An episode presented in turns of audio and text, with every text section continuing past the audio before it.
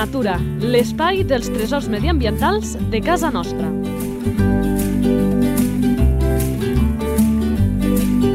Un espai conduït per Francesc Balanyà.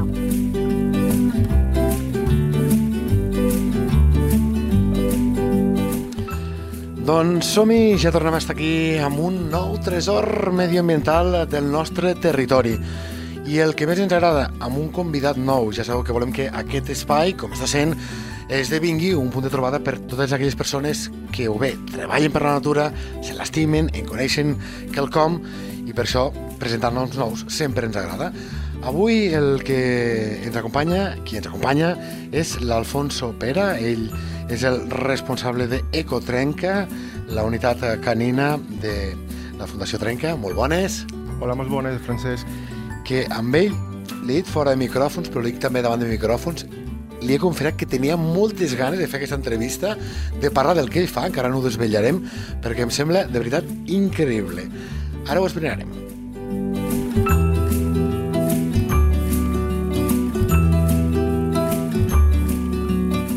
La fitxa tècnica. Nom comú. Tortuga mediterrània. Nom científic. Testudo germani germani. Esperança de vida. Entre 30 a 40 anys. Alimentació. Herbívora. Eh, en predilecció per fulles grosses i verdes, com bledes, espinacs, enciams, etc. També, també menja fruits, com mores, figues i, i maduixetes. Hàbitat. A Catalunya la podem trobar en zones de cultiu abandonades on la vegetació s'ha regenerat. Eh, I en la part més de costa, eh, amb dunes costaneres amb vegetació.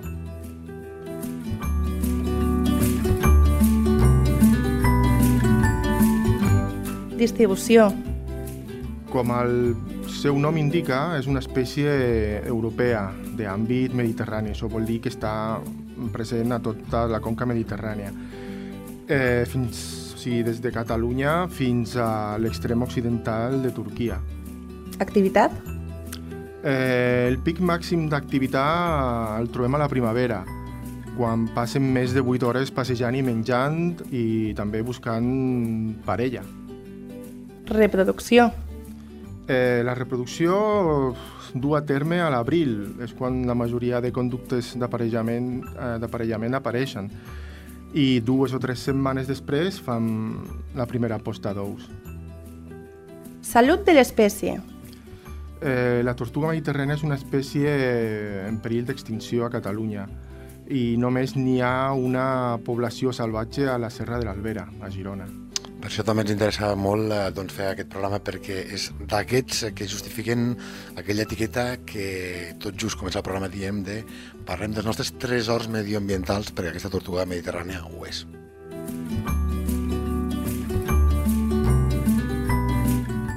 Curiositats. Per exemple, eh, els patrons de taques de la closca i del prastor són individuals de cada, de cada individu. Caram. Relació amb els humans. Bé, són animals que volen passar totalment desapercebut i la interacció amb l'humà o amb altres animals és mínima o inexistent.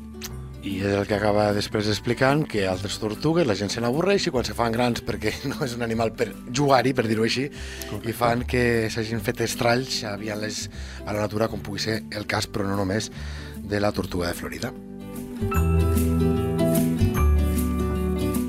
Comportament. Bé, és un rèptil i com a tal no pot regular la seva, la seva temperatura corporal i per això pues, necessita escalfar-se al sol, però també necessita eh, posar-se a l'ombra i mantenir una temperatura que sigui l'adequada. Identificació a la natura. Aquí ja ens agrada identificar la gent amb els ocells, els diem com el poden detectar, però aquí amb la tortuga mediterrània no ens agrada massa que la identifiquin perquè acabem tenint, diguem-ho així, conseqüències negatives. Però va, expliquem-ho, que després entrarem més amb això. Sí, n'hi ha diverses maneres de poder de poder-la de diferenciar o identificar, perdó. Eh, una seria, per exemple, la l'escata supracaudal, La Ui. de darrere, Què vol dir això? això és l'escata que està mm, per sobre de la cua, diguem-ne. Vale? La mediterrània està partida en dos, n'hi ha dos, i per exemple la, la tortuga mora, que es diu, amb, amb, amb el nom comú, eh, només té una. O sigui, bueno, té una, però que no està trencada per la meitat, no està partida. Després també podem identificar el sexe de, de la tortuga. Eh, si mirem el plastró, els mascles eh, el tenen còncau i les femelles el tenen pla. I acabem aquesta part de la fitxa tècnica parlant de... Problemàtiques. Bé, la problemàtica de- d'aquesta espècie, eh, i imagino que gairebé la de totes les espècies, és la- l'activitat humana, la interacció eh, de l'humà amb la natura. Eh, L'agricultura, per exemple, ha causat molts estralls, el furtivisme, sense dubte, i els incendis forestals també són una, un, un problema gros per la, per la tortuga mediterrània. De fet, eh, això ens ocuparà bona part de l'entrevista, l'hem amagat eh, la fitxa tècnica, perquè d'aquestes problemàtiques, d'aquesta situació, d'aquesta realitat, doncs eh, gent com l'Alfonso Pera, amb aquesta fundació Trenca, però també amb el CRAR, que després en parlarem, amb el Centre de Recuperació d'Amfibis i Rèptils de Catalunya, doncs estan fent una tasca ingent de preservació, de recuperació mm, d'aquesta espècie. Abans feia la broma amb això d'identificació a la natura, perquè un dels problemes que, que hi ha hagut històricament em dóna la sensació que, que passava, no sé si tant ara, que la gent les veia i deia, ai, quin animal més bonic, i se l'emportava a casa. Correcte, sí, sí, eh, és això. Encara avui eh, la gent va passejant pel camp i se, le troben, se les troben i, i, i el primer que diuen ai, pobreta, està, està extraviada, està perduda, eh, i se l'emporten i, i, i, i a vegades truquen, generalment truquen al crac i, i diuen això, no? Me l'ha trobat perduda i no, no, perduda no, està al seu entorn, al seu hàbitat. És, potser, potser tu estaves una mica perdut trepitjant en casa seva, no?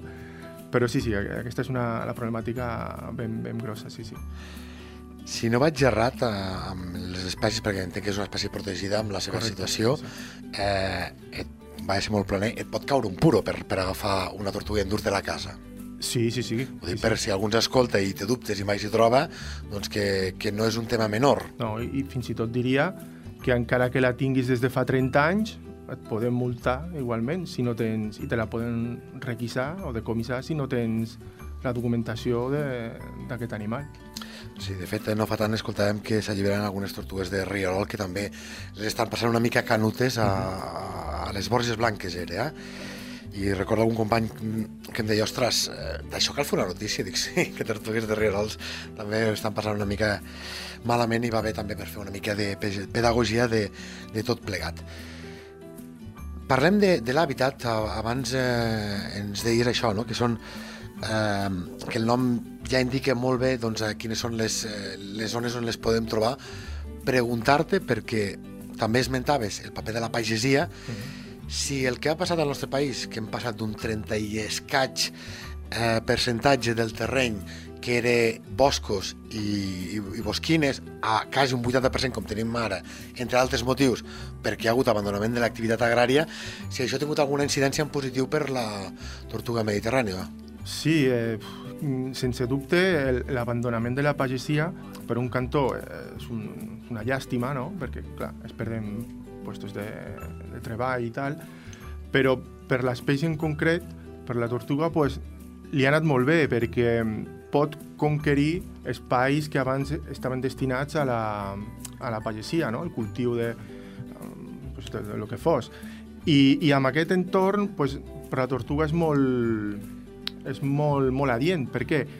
Perquè tenen un espai d'on poden sortir a buscar menjar, a caminar, a solejar-se, però al mateix temps al costat tenen una peça de bosc Clar. que es poden ficar allà per, refugiar-se... per refugiar-se de la calor, de depredadors, per passar l'hivern. I també entenc en, que deu haver molts més espais que estan connectats, perquè abans aquests boscos i, i bosquins quedaven com oasis, Correcte. com illes eh, penjades, i no sé si això us està ajudant, que encara no hem parlat de la tasca concreta que feu, perquè tingueu més garanties d'èxit en aquest eh, procés de conservació de la tortuga mediterrània. Sí, eh, eh, el, el tema és aquest, que com que s'abandonen eh, terrenys de, de conreu, aquests, aquests mateixos fan com de corridor natural perquè la fauna es pugui dispersar.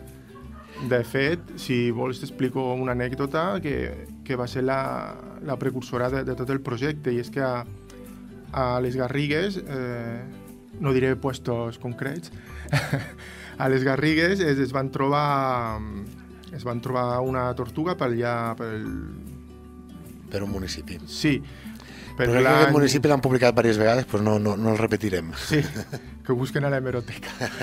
Sí, i es van trobar una tortuga fa 6 o 7 anys i aquesta tortuga venia de, del Montsant.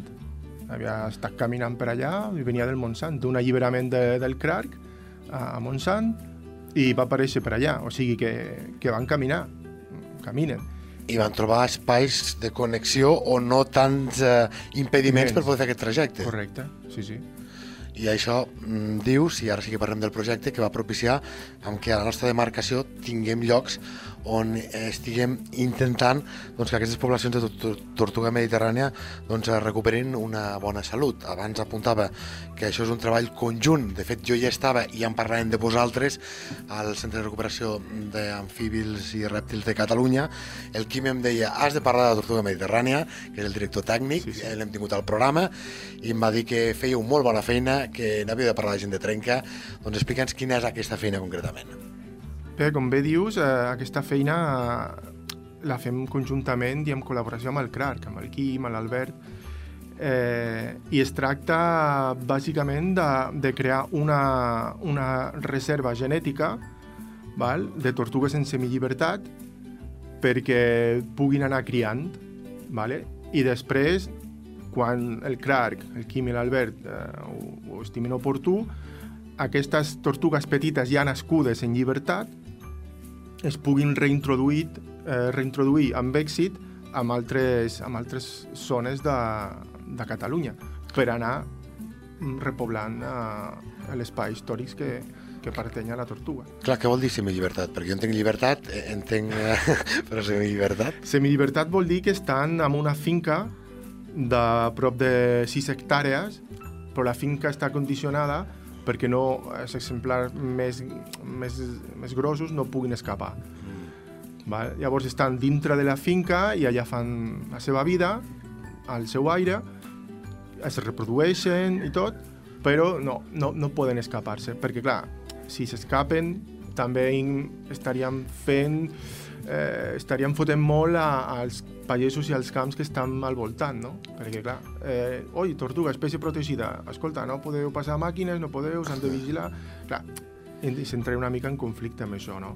Això, això és cert, eh? el tema és una vella batalla que, que no m'agrada utilitzar aquesta paraula, però sí és cert que en molts casos ho és, ho hem vist per exemple amb el tema dels cereals, quan, quan hi ha alguna au estepària que fa la nidificació, doncs allà el, el pagès diu, m'ha tocat a mi, i després eh, perquè arribin les ajudes, que un entén que allò mm, és un bé social, que per tant tots hem de contribuir, doncs a vegades costa molt que sigui l'administració, i com el pagès es veu sol on té el peligro, Claro. doncs pensa a mi, ningú m'ajudarà. És també comprensible, eh? Clar. Per tant, molt bé el plantejament aquest que, S'ha de, que de buscar un equilibri en aquest sentit, no? De, perquè, i, I jo crec que voler, eh, si se vol, se, se pot, no? O sigui, Absolutament, absolutament. I d'un servidor que està al mig dels dos mons, de la pagesia i del, del medi ambient, de la natura, i que estic convençudíssim que hi ha més punts de trobament, més punts de qüestions en comú, de qüestions que estimem, de qüestions que ens creiem, que no pas eh, qüestions que ens separen. Però bueno, això seria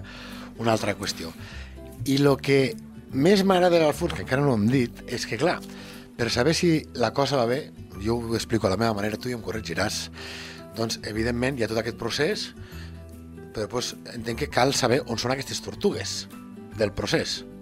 Correcte, sí, sí. Eh, per això cada any eh, engeguem un, un cens vale? i anem buscant les tortugues i, i controlem l'estat de salut, si han crescut, quan pesen, eh, són mascles, són femelles, per poder tindre com una estadística anual de quants mascles, quantes femelles, quantes, quants juvenils, no?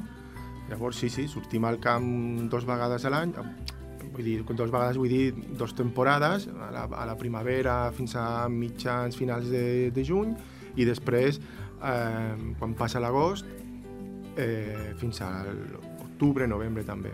I com ho feu? Sí, això és el que, lo que més m'agrada.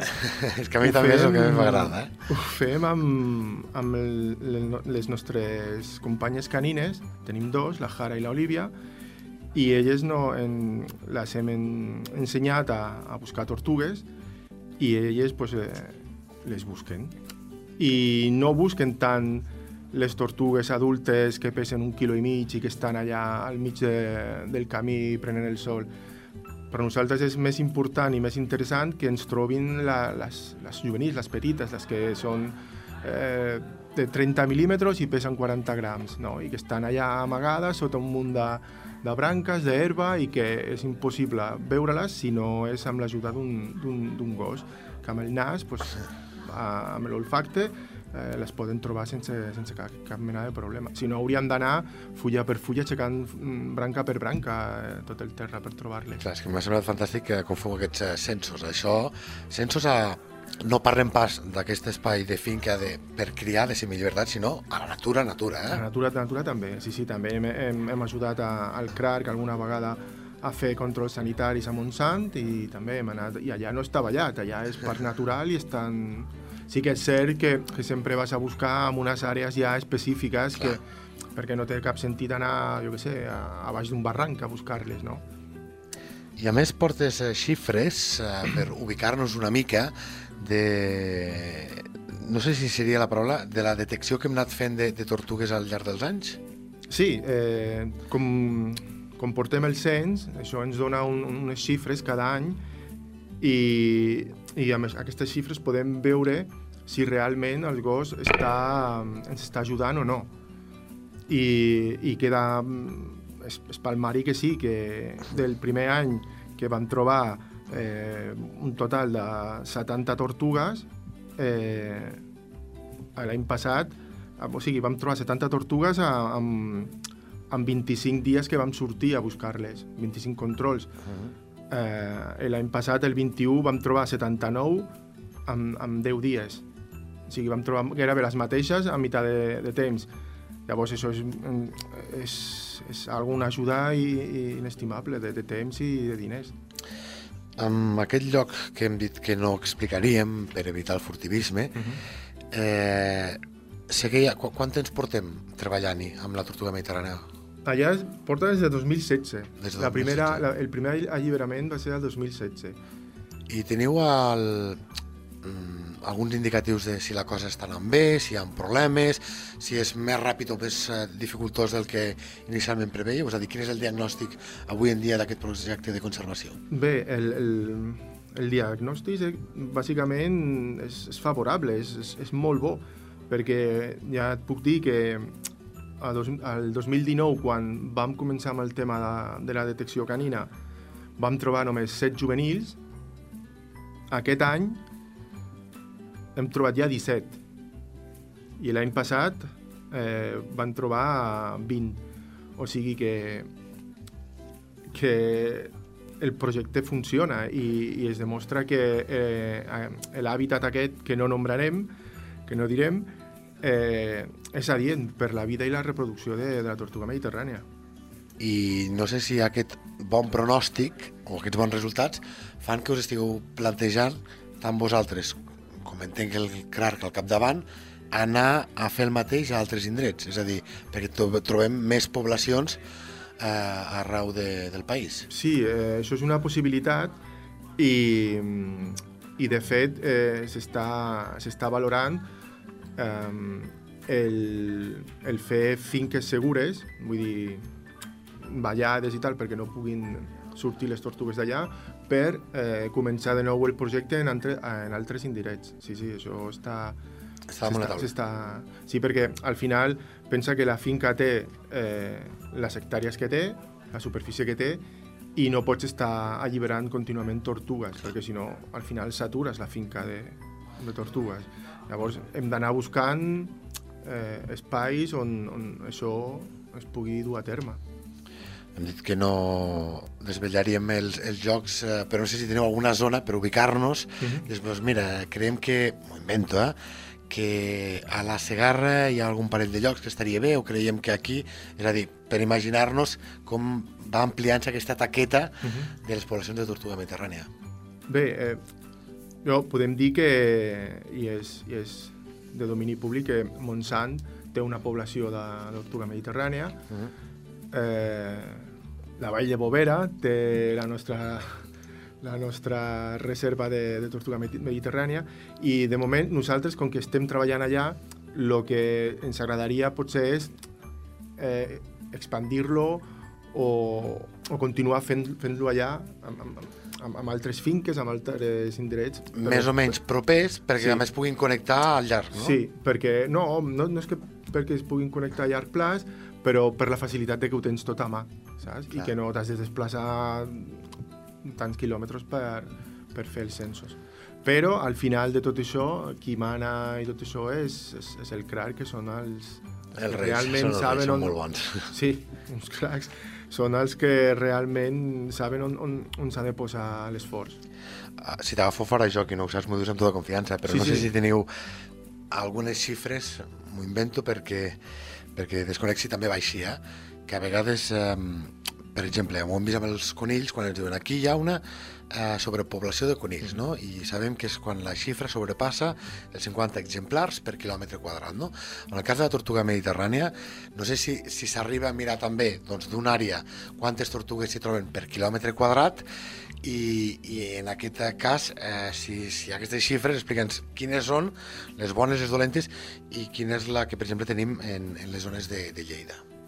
Bé, la, la, la densitat de poblacional de, de la tortuga eh, amb llibertat, aquí ja no, no, no, puc, no realment no t'ho puc dir perquè no, no ho controlo, però evidentment això, eh, el Montsant és, o, o Garraf, tot això és molt gran i, i, i es dispersa molt. Però el que sí tenim controlat nosaltres a, a la finca aquesta de 6, 6 hectàrees és que una, una densitat prop de 20 tortugues per hectàrea estaria 20-25 tortugues per hectàrea, estaria, estaria bé. Anar més enllà potser seria col·lapsar la, la finca, no? Llavors, què passa? Que des de 2016 s'han anat alliberant tortugues allà. I si fem números, potser hem alliberat, ara ho dic en memòria, unes 170-180 tortugues. Però clar, hem de comptar amb, amb, amb les baixes. No totes les tortugues sobre, sobreviuen a l'hivern i de fet pues, cada any ens trobem de l'ordre de 4 a 5 tortugues que han mort, més les que moren eh, soterrades i, i ja no les trobes. Eh, llavors, ara el que sí que tenim és que les que trobem de de, pues, són, són això, no? d'una mitjana de, de 80-90 exemplars de tortuga que saben que estan vius i actius i, i, i es mouen per allà. Llavors, suposo que uh, parlant amb el Quim, l'Albert i això, ens, ja uns, ens diran si eh, continuem alliberant tortugues a la finca o ens dediquem a controlar els naixements i, i, i fer un, un cens de, de juvenils i, i, i, i veure com, com, està, com, com es van reproduint cada any, a veure si, si la població augmenta, es queda igual o disminueix. Doncs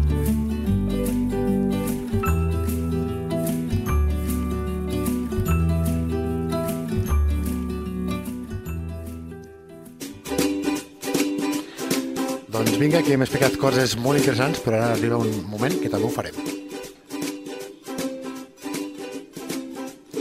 Sabies que ho farem des de l'àmbit de les curiositats, aquelles eh, qüestions que ens sorprenen dels animalons de casa nostra. I quan jo li deia al fons, podem explicar coses eh, curioses de la tortuga? Em deia alguna així com, no ens les acabarem, que en tenen moltes. Abans ja ens n'ha desvellat algunes, però què més podem dir eh, d'aquests animals? Bé, per, per exemple, hem dit que, que, que en estat salvatge viuen de 30 a 40 anys, però amb, amb captivitat, ben alimentades, sense depredadors i tal, eh, poden arribar a viure més de 100 anys. O sigui que un rècord. N'hi ha més, eh? però n'explicarem una més eh, que té a veure amb... Un exemplar serà mascle o femella? Explica'ns, Alfons. Eh, sí, eh, com, com molts rèptils, o gairebé tots, no, aquí ja no estic segur, però la temperatura ambient influeix al, a l'hora de, de que els nounats siguin mascles o femelles. Si la temperatura d'incubació ha estat per sota de 32 graus, entre 28, 29, 30 graus, solen sortir majoritàriament eh, mascles. En canvi, si és per sobre del 32, eh, surten majorment femelles.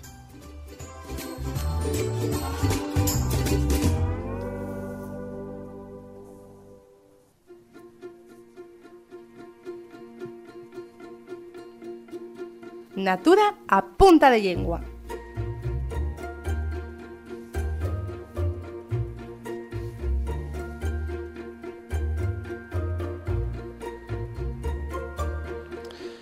Ja sabeu que en aquest espai el que fem és eh, parlar de com els animals incideixen amb el nostre llenguatge, si els noms que els acompanyen els hi fan justícia i qüestions com aquestes. De la tortuga, quan fem aquesta humanització, que a vegades jo li dic així, doncs el primer que ens ve al cap és que quan li diem a una persona que és una tortuga, que sembla una tortuga, li estem dient que és un lentorro, que no va ràpid. I això, al fons, és cert, és una bona comparació, En principi sembla ser que sí, però, però no del tot. Jo la meva experiència és que, evidentment, una tortuga que està que acaba de sortir de la hibernació pues és molt lenta, es mou molt a poc a poc i tal. Però aquesta mateixa tortuga, quan ja té la temperatura corporal um, adequada i està a ple rendiment, eh, solen ser bastant, bastant, bastant ràpides. És a dir, les deixes a terra, es descuides 15-20 segons i ja no les tornes a trobar. Ja s'han amagat, ja han marxat i no les tornes a, a trobar. És que jo anava a dir el mateix amb experiències personals amb tortugues de Florida, de Califòrnia, doncs eh, del que més em va sorprendre és dir, caram, li diem eh, lent, a una, li diem tortuga a una persona que va lenta i déu nhi com fan via aquestes bèsties, eh? Vull dir que et despistaves i, i ja l'havies vist. Doncs estem al tram final de, de l'entrevista. No sé si hi ha alguna coseta més, perquè hem parlat eh, àmpliament d'aquest animal, del projecte, però sempre al final dic allò de que és probable que alguna coseta no haguem atès que Alfonso penses que paga la pena d'explicar abans d'acabar l'entrevista. Hi ha alguna coseta més que caldria destacar? Mm, bé, jo crec que és molt important que tinguem en compte els factors que, que fan que la tortuga mediterrània estigui, estigui en perill d'extinció, com ara l'activitat agrícola, els incendis forestals i el furtivisme. I aquests tres són els clàssics de tota la vida, però jo crec que ara, eh, aplicant una mica el sentit comú, un, es pot afegir un quart factor i que és el canvi climàtic. Perquè com que hem dit abans que la viabilitat de les posses de les tortugues va en funció de la temperatura ambient, eh, si augmenta aquesta temperatura, per exemple, si, si sobrepassa els 34 graus, el niu, la posta ja no és viable, no, no, surten, no surten tortugues, es moren. Però què passa si no arriba a 34 i es queda en 33? Que majoritàriament sortiran femelles, amb la qual al final tindrem un dèficit de mascles i pot ser també a la llarga mm, la, la fecundació, l'aparellament i, i tot això pues, eh, patirà. I què passa si, si no tenim prou d'humitat al terra? Doncs pues el mateix. Si el terra està molt sec, poca humitat, l'ou se deshidrata i moren. Amb la qual eh, el factor del canvi climàtic és molt, molt punyetero en aquest sentit. M'agrada molt que expliques, no pel que passa, sinó també perquè ens serveix perquè quan els experts ens diuen allò de que la temperatura global pujarà si un grau, un grau i mig, dos, tres, amb X anys, doncs veiem que incidències en té moltíssimes, però a vegades jo penso que al gran públic li costa de saber quines són. I aquí veiem que acaba incidint claríssimament amb una espècie, per més d'una forma brutal. Sí, sí està clar que, que al final eh, un ecosistema ha de tindre tots els seus, eh, tots els seus compinxes allà, tot, tots els animals, tot, tot, lo que, tot, tot el que implica l'ecosistema. Si falta algo, l'ecosistema està coix i, i al final eh, pate, pateix. No, eh, s'ha de trobar l'equilibri. M'imagino que no descartareu allò de que, no dic que ens agradi, eh? Però que si acaba passant que les temperatures doncs, estiguin amb aquest llindar, com has dit, que, que produeixin i que produeixin, ja m'entereu pel que has explicat abans l'Alfons, uh -huh. més femelles que mascles, de si tocarà anar a, fer mascles, i ja m'he sí. l'etiqueta, en un altre lloc, portar-los aquí perquè, perquè acabin fecundant o fer qüestions d'aquestes eh, estranyes. Sí, sí, mm, està clar. A veure, és, és, és una mica... Jo no tinc la certesa absoluta, evidentment, mm. Però si, si veiem com, és, com, com funciona tot i com va pujant la temperatura tots els experts indiquen que pujarà aquests graus, això té una incidència eh, ja no, no tan sols amb, amb les postes d'ous, sinó també amb, amb la mateixa tortuga. Si fa massa calor, buscarà molt més temps l'ombra i el refugi que no pas temps per alimentar-se. I llavors, si no està ben alimentada, potser no pot afrontar l'hibernació com és degut. Eh, o sigui que és que és una mica una, una ruleta russa. Doncs eh, la part positiva d'acabar amb això és que és un nou crit d'alerta per apel·lar a tothom, perquè això del canvi climàtic no només és dels polítics quan se fan a fer aquelles conferències en què no decideixin res, sinó també nosaltres, a la nostra manera de fer del dia a dia. Cada petita acció, com deia el capitán Siam, doncs acaba sumant per la preservació d'aquest planeta que només en tenim un, no hi ha pla B, recordem-ho. I avui ens ha ubicat en aquesta situació, ens ha presentat un nou tresor medioambiental de casa nostra, l'Alfonso Pera, el responsable d'Ecotrenca, que és la unitat canina de la Fundació Trenca. Moltes gràcies i fins ben aviat. A tu, moltes gràcies, un plaer.